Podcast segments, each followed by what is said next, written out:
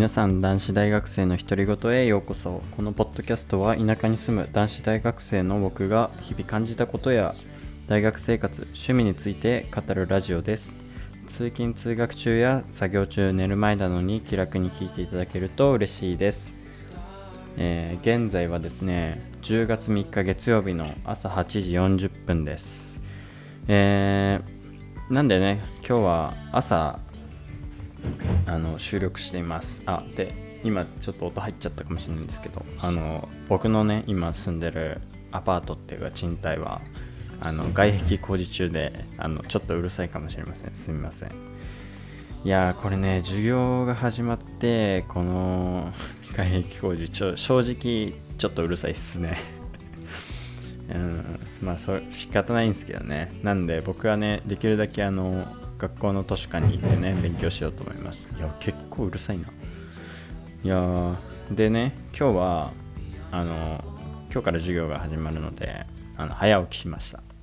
6時半くらいに起きましたかね。早起きっていうのかな？わかんないけど。いや昨日ね夜プレミアリーグっていう僕がね見てるサッカーのイギリスのリーグのね試合があって寝るのが12時くらいになっちゃったからあの朝ねあの6時半が一番早くて6時半だったからもうちょっとそれが限界でしたね。でね今日は授業前にねいろいろ終わらせようと思ってあのー朝ねもうすぐ昨日の夜今日の朝ごはん作っといたんでそれ食べてでそっからねあの買い物に行きました。24時間のスーパーに。あなんですけどいやーちょっとこのポッドキャスト聞いてるくれてる方は分かると思うんですけど僕筋トレしてるじゃないですか。であのーまあ大体ね食事は基本的に脂質の少ないものを取っててタンパク質が多いものを取ってるんですけどやっぱ鶏胸肉ってねその中のメインおかずというかねあのなんですけど朝ね今日行ったんですよスーパ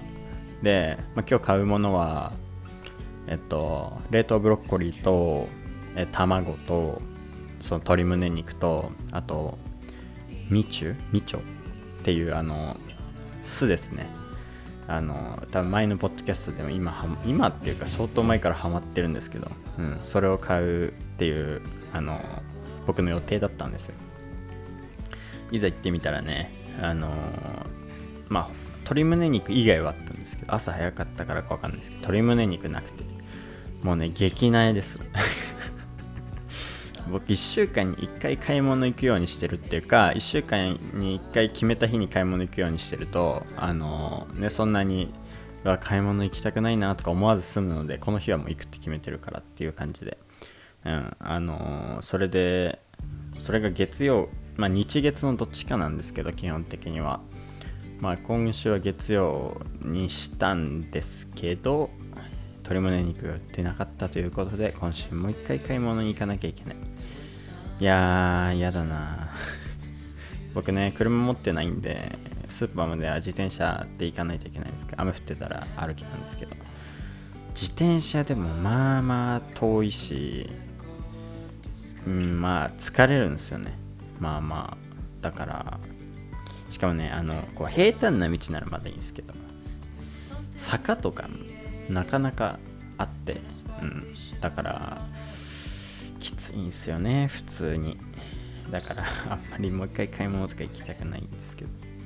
まあ、仕方ないですね。いや鶏胸肉売っててくれよって思うんですけどね。毎毎回じゃないないやーなんでなんだろうね本当に。まあ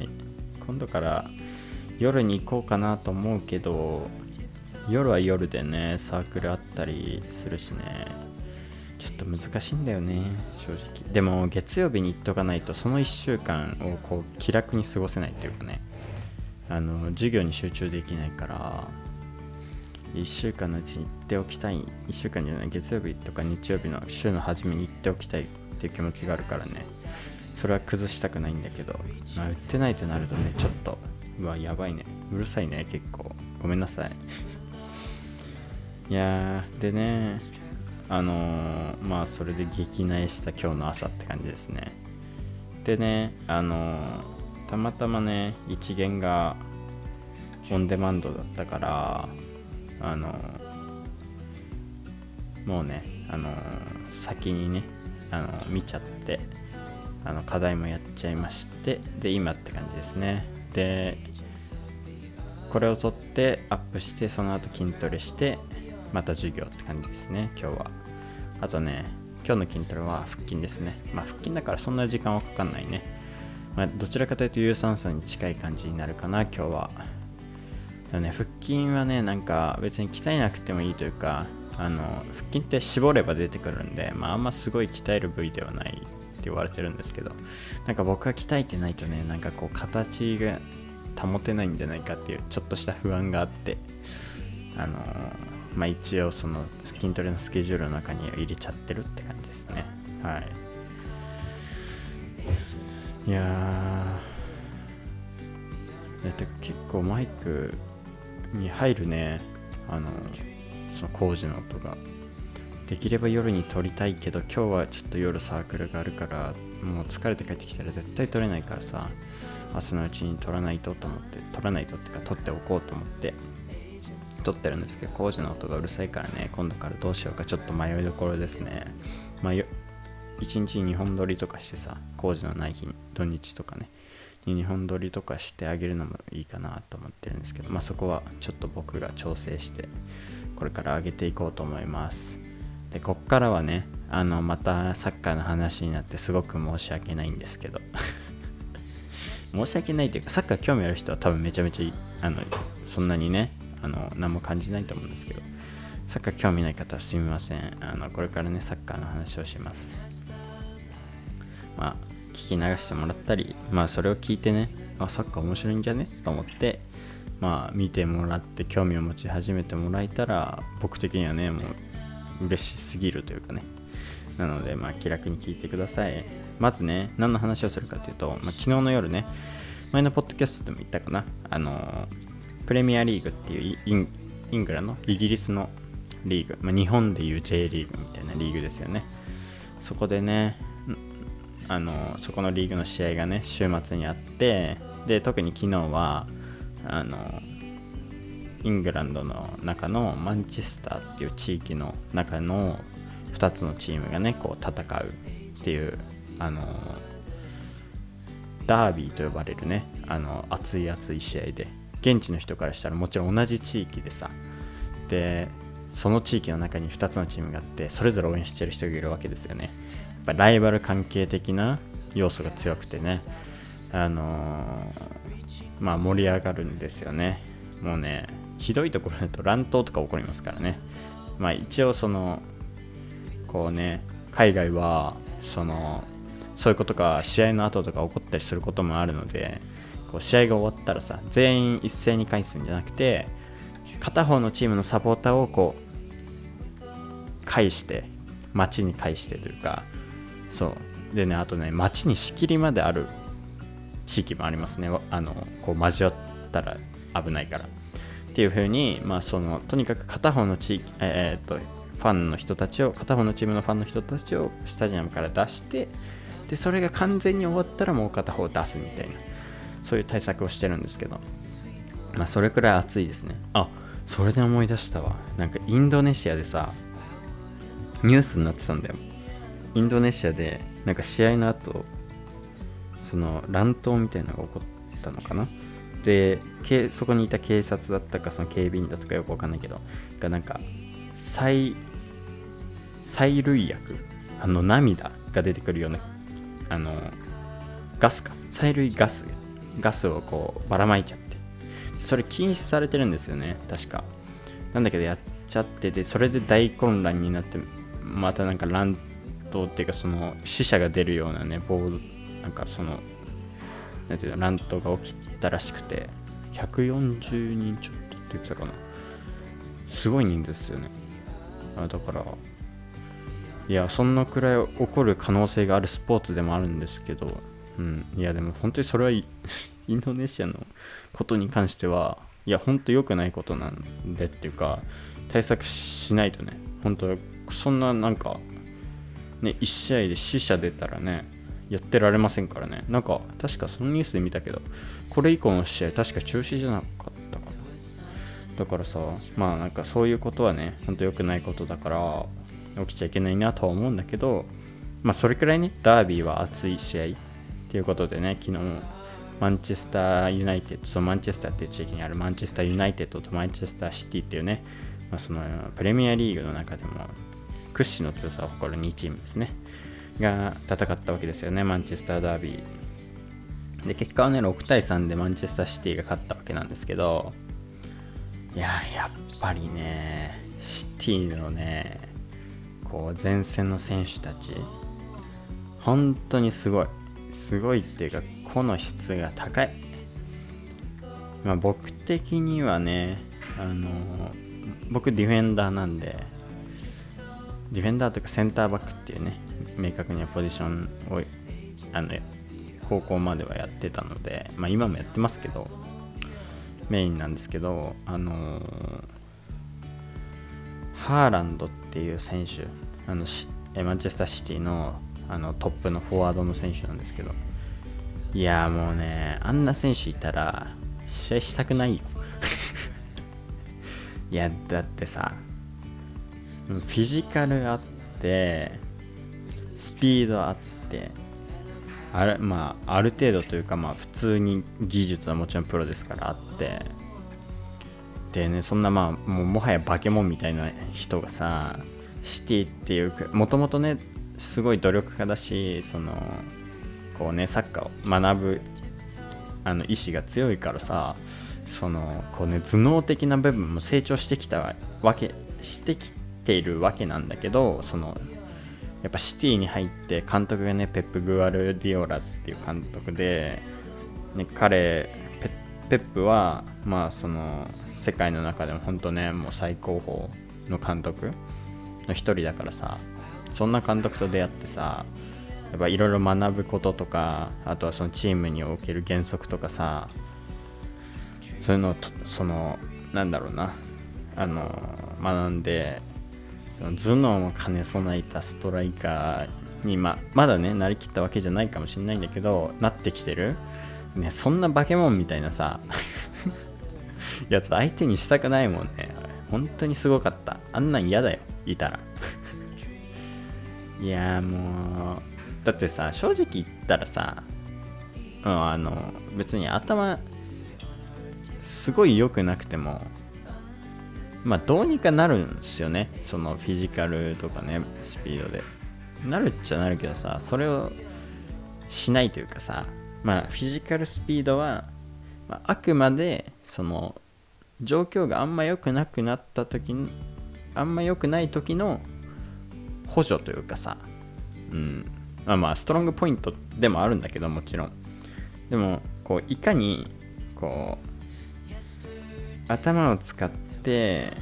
プレーをするのが普通になってでも本当ゴリ押す時はゴリ押すみたいなそのね感じがあるのがね本当にずるいっていうかね。うん嫌だね。しかもそんなねフォワードにパス出すパサーがさデブライネベルナルド・シューギュンドワンフォーデン。どういうことも？いやもう怖いって普通に。もうあんなん嫌だよ。相手にしてたらボコボコされた時気も気持ち折れるわ普通に。いやほんと強すぎ。てかまあ特にだけどもうデブレイネからハーランドとかももうあれやん。もうチートやん。正直あんなの。完璧だもんね。もうハーランドのさこうゴールを取る時のこうこうパスが来るまでのさ動き方もう完璧だしそのねスペースを空けてそこわざとスペース空けてそこに飛び込むとかさ逆にスペースがなければさその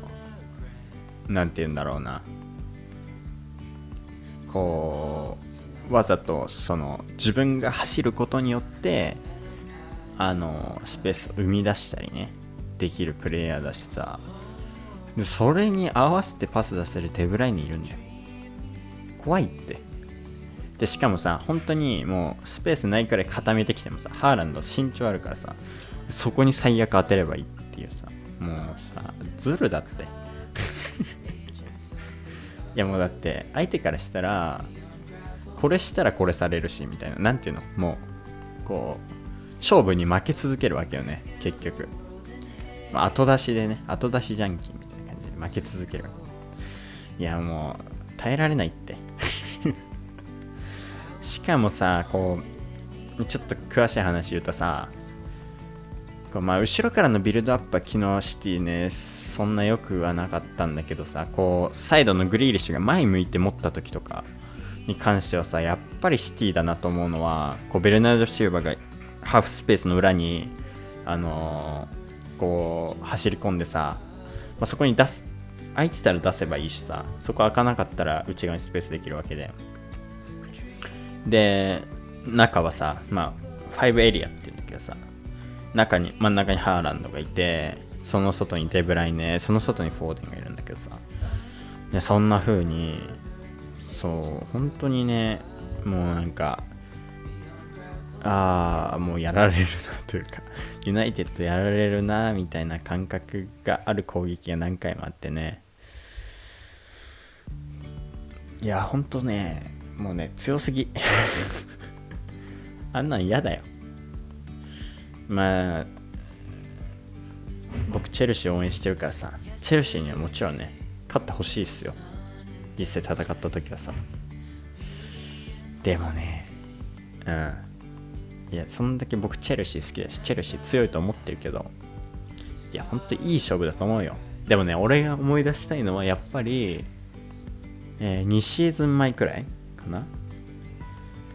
2021シーズンの時ねチェルシーシティにめっちゃ勝ってんの。もうあの時快感でしかなかったね。でまあその時ハーランドいなかったからね。いやその頃のチェルシー戻ってきてほしいな。っていうかその頃そのシーズンチャンピオンズリーグ優勝しん？そのシーズンっていうかまあちょっとチャンピオンズリーグって時期がずれるからあれなんだけど、まあ、一応そのそのシーズンの延長上でチャンピオンズリーグっていうあのヨーロッパナンバーワンのクラブを決める大会優勝してるからさチェルシーが。いやそれこそさその決勝もシティだったんだよ。でそう2 1だったかな？2-0だったかちょっと忘れちゃった。なんで最後忘れるんだろう。いやその試合ねリアルタイムにしたけどね本当に嬉しかったしこうね最後トロフィーあげるんだけどサッカーって優勝すると。その後にさトロフィーあげた時まではね別にそのまあ嬉しさがずっと込み上げてる感じだったんだけどなんかこのそのトロフィーをさその全員で掲げた後に一人一人がこう写真撮ってさこうお披露目したりするんだけど一人一人がこうトロフィー持ってね。で、まあ、自由にトロフィーをこうね使って喜びを表すんだけどさマウントがさこうトロフィーをさ持ってこう観客の方行ってさこう昔昔ってか2011年くらいかなドロブドログバっていうねあのチェルシーの昔ではないんだけどその頃のねストライカーがいるんだけど彼がねチャンピオンズリーグ優勝した時にやったそのこうねトロフィーをハンドルみたいにしてねこう走るパフォーマンスやった時に。なんかね正直そのそれまでは本当喜びのこう感情だったんだけどなんかその時に感動っていうか涙出そうになってあのねそれはすごい覚えてますね。なんか僕ね映画とか見てもあんま感動しないんですよね。なんか映画とかってやっぱ作り物っていうのが分かってる状態で見ちゃうからうん、あんまその感動とかできない。やっぱりその現実のリアルでああいうことになるとね感動するしなんかそれまでのね苦労というかやっぱりそのなんだろうなクラブの歴史的なのに関わることを見てきたからこそすごい感動したで。それこそマウントっていう選手はねこうチェルシー一筋でさ一筋であのアカデミーから入ずっといてさでメッシにもさ世界最高の選手になる才能があるって言われてさで若い頃はっていうかアカデミーからトップチームに上がったんだけどやっぱりその頃はね最初はあのフィジカル面だったり、まあ、いろいろ含めてね足りない部分があってローンに出されてでその後に戻ってきてあの別に監督として戦術的にいいか悪いかは別としてやっぱチェルシーのレジェンドであるランパードっていうあそのそれそれこそドログバがねあのいた頃のチェルシーがチャンピオンズリーグ優勝した頃にいた選手なんだけどランパードっていうね本当にレジェンドチェルシーのレジェンドが監督になった時にマウントをねこうピッチに立たせてキャプテンまでしてねゲームキャプテンにまでしてデビューした選手がねそうどんどんプレミアリーグの舞台で成長していってでねトゥヘルっていうすごいもうペップに並ぶくらいねすごい監督のもとでチェルシーで優勝したってっていうのはね本当に僕の中では嬉しくてねいやあの感動忘れられない かなり話外れちゃったけど昨日の試合はねま、全然チェルシーに関係ないんだよ。マンチェスターユナイテッドとシティの試合なんだけど、やっぱシティ強いなって感じたのと、感じたんだよね、やっぱ。うん、攻撃面ではもう、うん、強すぎだし、そんなこと言って、まあ、さっきさ、ビルドアップがなんとかかんとかとか言ってたけど、ディフェンスはあれだからね、あの、なんていうの、本当のさ、あの、主力メンツではないからね、なんか試しで使ったみたいな選手が多かったのに6-3だから。いやもう本当にどんだけ強いんだシティって思いますけどね。もうね。いやちょっとあれはうん。チートだね。ずるい。まあでもあれがあるのはやっぱりまあ選手個人の質はもちろんプロなんでねあるしプロの中でも最高峰の選手たちだからさもちろんそうなんだけどやっぱペップみたいなねそのしっかりとした原則があって、まあ、そのやっぱねずっとプレミアリーグ優勝してるみたいなチームなのにその選手たちが慢心せずね走り続けるっていうかやるべきことやり続けられるチームにしてるペップの凄さもあるけど、うん、まあでも昨日 昨日の試合はなんかそのすごいすごいちゃんとしてたかって言われたらまあちょっとさっきも言ったけどビルドアップの場所はねうんって感じだけどまあでも6、それでも6点取るだけの力あるからね。もう恐ろしいわ。まあ、ユナイテッドに関しては、あんまね、あの別に言う言うことはないというか、言ってもいいんだけど、なんか、うん、別そんなに僕自身、なんかそのチェルシーが一番好きなのはもちろん変わらないんだけど、なんかその、見てて楽しいチームの中ではそんなに序列が上じゃないから、ユナイテッドについてはあんま言わないけど、でもまあ、そのやっぱセンターバックしてるからセンターバックだけのことを言うと、リサンドル・マルティネスっていう、今シーズンから入ってきたねあの選手がいるんだけど本当身長ちっちゃくてね。なんだけどこうボールを持った時のね技術だったり、まあ、あと守備の時もやっぱちっちゃいからこそそれそのそこをねあの補うようなこうずる賢さだったり、まあ、その技術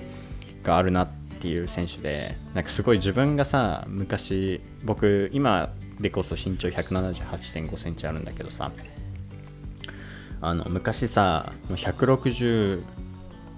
中学の時165ないね。160くらいかな中学の時は。で高校入って100高1まで167とかそんくらいまでしかない170なかったんだよ。いや170ないっていうかもう165くらいだったんじゃないかな中高1まで。でそれでもさあの、うん、中学まではずっとセンターバックやってたわけ。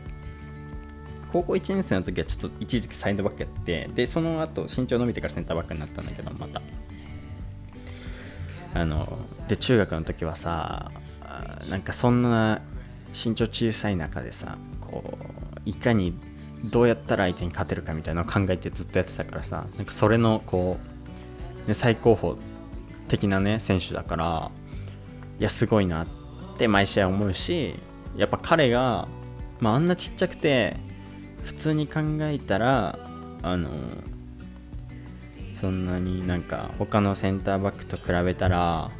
まあちょっと劣るかなくらいに思われるこう何て言うんだろうな身長というかまあそのななんていうの基礎的なねあのスペック。なのにもかかわらずそれを補うようなね補うというかもうもはやさ彼がいなきゃユナイテッド何点取られてんだみたいな選手。っていうのが本当にすごいなって感じててね。こういやもう本当に彼はうんなんだろう。こう身長とかさそういうのじゃないそういうのがなくてもここまで活躍できるんだよっていうのを子供たちに示してくれてるような選手だからなんか僕がね中学の時に知りたかった選手だしもちろん。その頃はまださ彼も若いからさ、まあ、そんなにその有名じゃなかったんだけど。いやなんか今の子たち羨ましいなっていうかそういう子がもしいたらなんか諦めないで頑張ってほしいなっていうか。僕はね諦めちゃった側だからさ。やっぱりなんかプロの世界って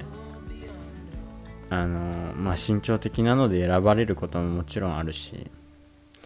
でもさまあ僕も気づかなかったのが悪いんだけどまあそんなんだったらねメッシとかどうなるんだって話だけどいやでもちょっと言い訳だけさせて。言い訳してよくないんだけどさ。意味ないんだけどあのセンターバックでちっちゃいっていうのはもう結構致命的とされてる感覚があったの。やっぱり。なんか前の選手に関しては別になの。センターバックっていうこうロングボール飛んできた時に跳ね返せる。そのためには身長があった方がいいよね。みたいな感覚がやっぱりあってさ。いやまあもちろん身長があった方が楽にプレーはできるけどうんなんかそれだけに頼りすぎちゃうのは良くない。てかそれを示してくれてるのがリサンドロ・マルテマルテネマルティネスっていう彼なんだよね。こうさヘディングタイトに戦ったら負けるわけよ。だからまあそのヘディングする前にこう落下地点にまず入る。だから自分のスペースを確保する。で相手が入ってくるとしてもこうヘディングする前に相手のバランスを崩すようにちょっとこう押したりファウルにならない程度にこうね相手のバランスを崩すんだよ。でそれで自分がこうヘディングできる体勢にしたりあとはこう相手の相手もこう頑張ってくるからさ、まあ、そこでヘディングできなかったとしても相手ボールにしないでこう後ろにわざわざ流して前ボールにするとかさ。ね。そういうずる賢さというか、まあ、そういうこう低いからこその低いからこそそのどうやったら負けないかっていうのを身につけてるし彼は。でね。まあ、もちろん身長低い高い方がいいからさ。あの、まあ、それで言うとチェルシーのチアゴ・シューバっていう選手は身長もあるしその技術を持ってるのよ。なんかその身長がその手段になってない。第一のその手段になってない。そのリサンドル・マルティネスみたいなそういうずる賢い技術を使まず使ってでも勝てなければ身長みたいな。なそういうまあなんかもちろん身長があった方がその2つの武器を揃えられるからいいんだけどさ。でも彼みたいなリサンダル・マルティネスみたいな小さい選手はやっぱりそこのもう身長はどうにもならないからそこで戦うっていうねそこを示してくれてるのがすごいいいなと思う。いやあんまりずる賢いこと言うとサッカー面白くねえなって思われるかもしれないから言いたくはないんだけど僕もね他にもあってさやっぱりこうもうこれは相手が先にボール触るなっていう場面に関してはえっとまあその相手にももちろん状況にもよるんだけどさ例えば相手が足でトラップするような場面だったらそのトラップする側の足を後ろからちょっとつついたら相手のトラップってずれるじゃん。そしたらまあすぐには前向いて攻撃に行けた行かれたりはしないわけ。だそういうずる賢いプレーだった。あんま言うとねそんなことやってんのかなんか気持ちつまんないスポーツだなって思われるからやめとくけどうん、でもそういうことを知っていくっていかないと勝てない身長がないと。だけどそれでも身長がないからといって決してプロになれるもなれないわけじゃない。からその今のその未来のある小さい子たちにはそれはねそこそういうなんかスペックで諦めてほしくないよね僕は。自分の教訓じゃないけどさ。でしかもそういう見本にする選手が今いるっていうのはすごいいい環境だなって思うし僕もこの今はもうプロを諦めちゃったけどいい時代でサッカー見れてるなって昨日の試合を見てすごい感じた、ま、そのリサンドル・マルティネスだけじゃないよ。ユナイテッドだけじゃないよ。シティのプレーも見ててそしてその今までのサッカー界の感覚も感じも見て今はさ、まあ、ちょっとクリロナクリスティアーノ・ロナウドはさ昨日出る機会少なかったかもしれないけどやっぱり世界最高の選手だしメッシもいるしさメッシはまだまだやってるしでもメッシネイマールクリスティアーノ・ロナウドがいてクリロナがいてその上にハーランドいてデブライにいてなんちゅう時代にあの遭遇しててっていうかあそんな時代のサッカーを見れてる。今めちゃめちゃ幸せだな。だし選手はもちろんさっき挙げたような選手たちすごい選手たちがいっぱいいる中だし監督もさ昔みたいにこう精神論的な監督じゃなくて合理性を求める監督だったりしかもそれぞれに哲学がある、ね、人々だしが多いね時代だし。多くなってきた時代って言った方がいいかな。ペップ。トゥヘルクロップ今リバプル調子悪いけどね。クロップあとは、えー、今チェルシー監督のポッター。ブライトンのデゼルビ。あとユナイテッドのテンハグはもちろん。ね。あのー、あとはあれか。えー、やばい。名前が出てこない。えー、レアルのなんだっけ。アンチェロッティとかさなんかしかもなんかそういういろんなね人たちが見れてなんかすごい幸せな時代だなと。J リーグで言ったら鬼木さんとかさ。うん。あと日本人選手で言ったら日本代表なんてさ日本代表の歴史的に見たらなんかすごい選手が揃ってるなって思っちゃうんだよね。久保いて三笘いて。旗手いて冨安いて。もう最高じゃん。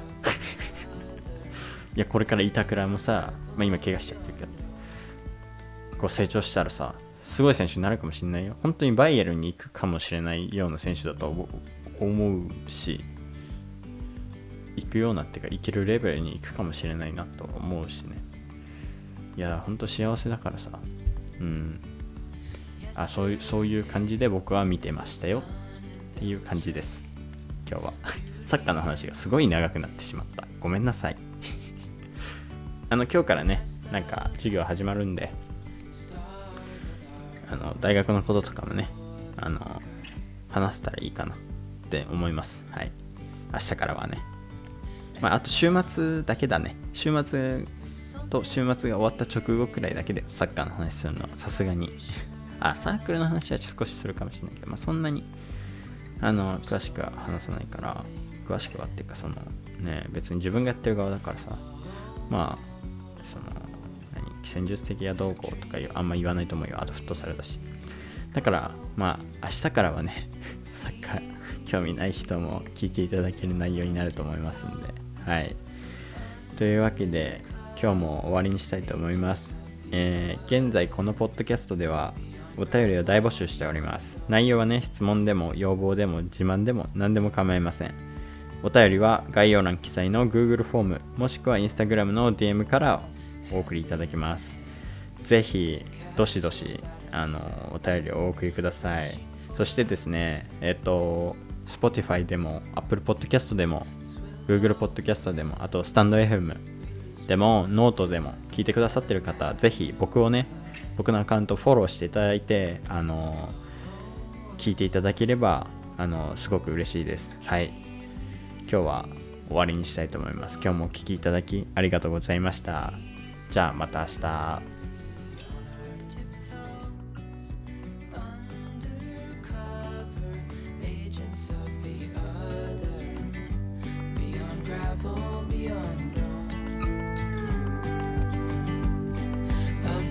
scale the world.